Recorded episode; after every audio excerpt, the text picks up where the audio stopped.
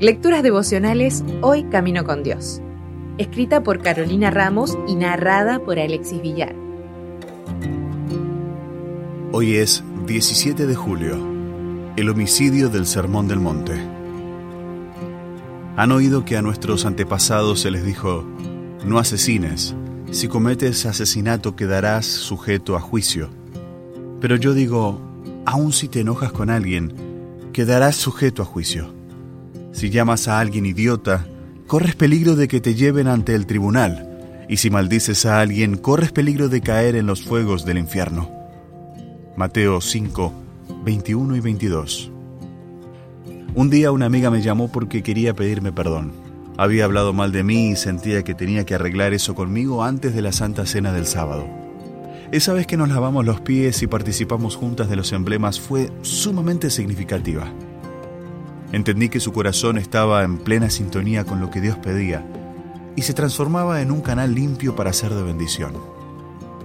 Mi amiga me enseñó con esa actitud que había comprendido la profundidad y la aplicación práctica de los mandamientos.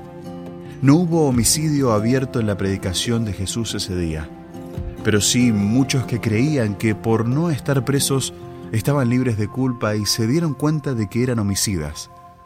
Y nosotros el deseado de todas las gentes dice, en su amor, Dios nos dio los mandamientos para protegernos, recibir sus pensamientos y elevarnos por encima de la tentación y de los deseos y tendencias naturales. Además agrega, muchos dan por sentado que son cristianos simplemente porque aceptan ciertos dogmas teológicos, pero no han hecho penetrar la verdad en la vida práctica.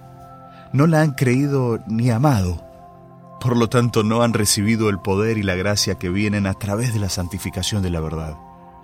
Los hombres pueden profesar creer en la verdad, pero si eso no los hace sinceros, bondadosos, pacientes, tolerantes e inclinados hacia lo celestial, es una maldición para sus poseedores y por la influencia de ellos es una maldición para el mundo. Jesús habló de cada mandamiento por separado y explicó su profundidad en cuanto a requerimientos. No les quitó fuerzas, sino que mostró cuán abarcantes eran sus principios. Así como los judíos se constituían en homicidas por albergar odio en su corazón hacia los romanos, nosotros podemos estar infringiendo este mandamiento hoy. El libro El discurso maestro de Jesucristo dice, existen grandes principios de justicia que gobiernan la vida de todos los seres inteligentes y que de la conformidad a estos principios depende el bienestar del universo. Quizá necesites llamar a alguien hoy para pedirle perdón. ¿Qué palabras usarás para referirte a otros hoy? Si desea obtener más materiales como este, ingrese a editorialaces.com.